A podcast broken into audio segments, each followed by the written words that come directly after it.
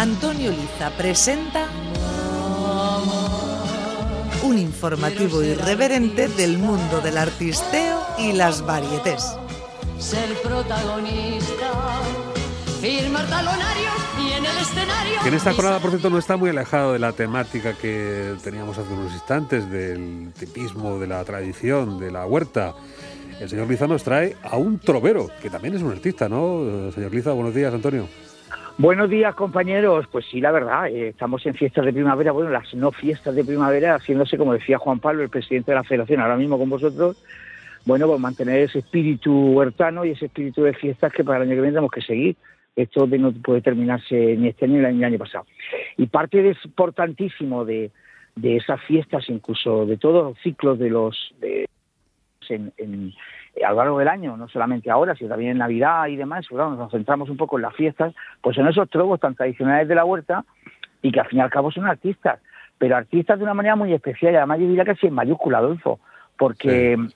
improvisar eh, en el momento que estás cantando o hablando, es, digamos, yo no lo he hecho nunca. Y fíjate que yo llevo un montón de años encima de un escenario y la verdad que nunca he podido improvisar como improvisan ellos. Sí. Y es, forma parte de nuestra historia y forma parte de nuestra cultura.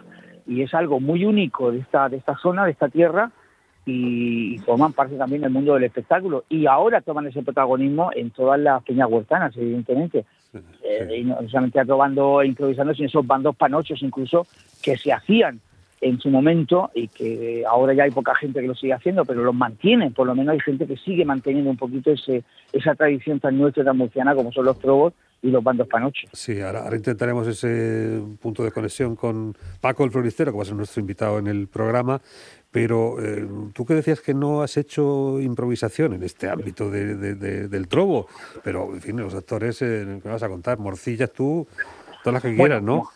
Morcillas no te puedes imaginar. Pero Morcillas, además, te voy a contar una anécdota, no solamente mía, que cuando estás encima del escenario tienes que improvisar y a veces incluso en verso. Pero yo no improviso nunca en verso, la verdad. Pero sí tengo el ejemplo de una función que yo hice con Teresa Raval y con Carmen Bernardo, la gran Carmen Bernardo, una gran dama del escenario, que era la Malcasada de Lope de Vega, y la presentación de, del personaje de la Malcasada era por parte de la madre que lo hacía Carmen. Y era un monólogo enorme, enorme. Y era justo al principio de la función a Carmen, pues las cosas que nos pasan a los actores, que nos pasa a todos, que te puedes quedar en blanco.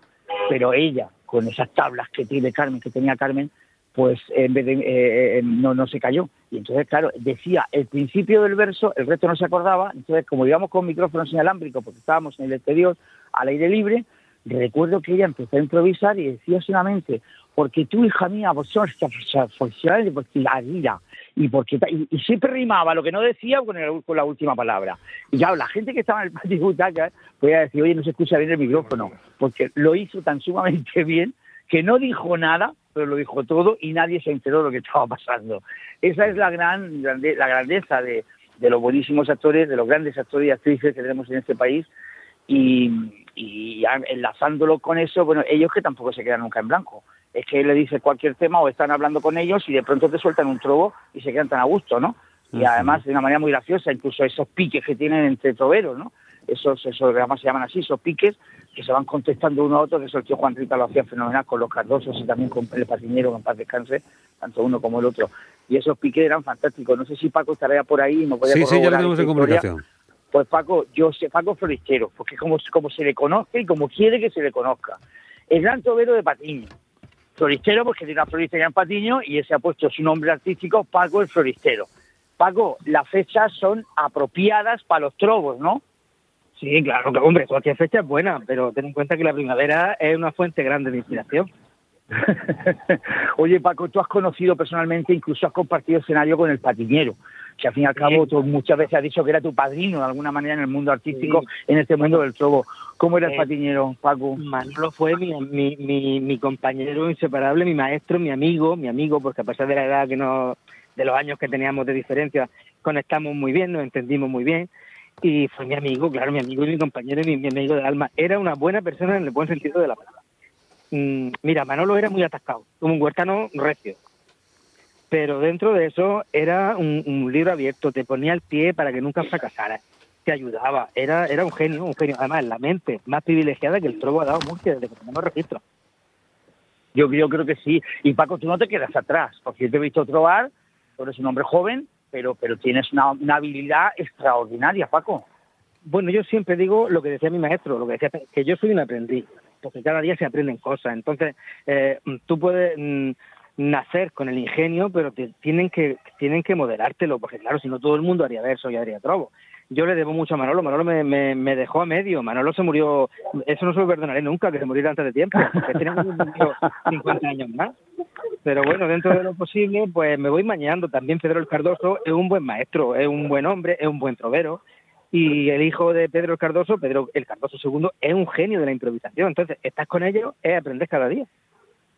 Paco, tiene, tiene una rima especial el trobo, es decir, son décimas, son cuartetas, son, eh, que no lo sé. Y para la gente que nos está escuchando, explícanos un poquito cómo se hace, eh, eh, cuál es la rima que lleva el trobo tradicional. Mira, mira, lo más sencillo son cuartetas, que son cuatro versos, que es lo, mm, para que nos entendamos cómo se cantan los aguilandos. Los aguilandos son cuatro versos.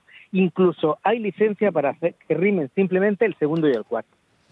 Pero bueno, el trovero nunca rima el segundo y el cuarto, siempre rima perfecto los cuatro versos. Es la cuarteta.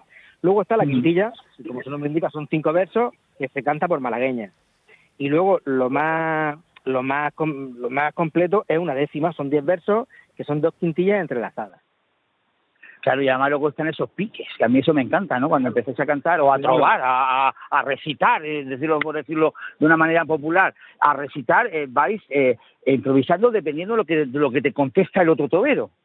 Claro, claro, siempre si- mm, la improvisación se trata de improvisar. O sea, tú cuando vas, cuando vas, tú, cualquier trovero que vaya a un acto, a una fiesta, o simplemente se tropiece con alguien por la calle, lo que no puede hacer es llevar nada aprendido, porque luego no vale para nada.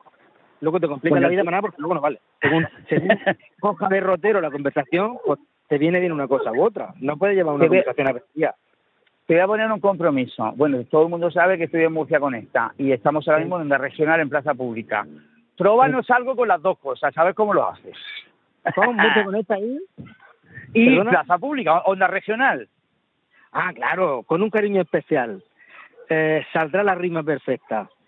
Eh, en un día primaveral, estando en Murcia, conecta y en la onda regional.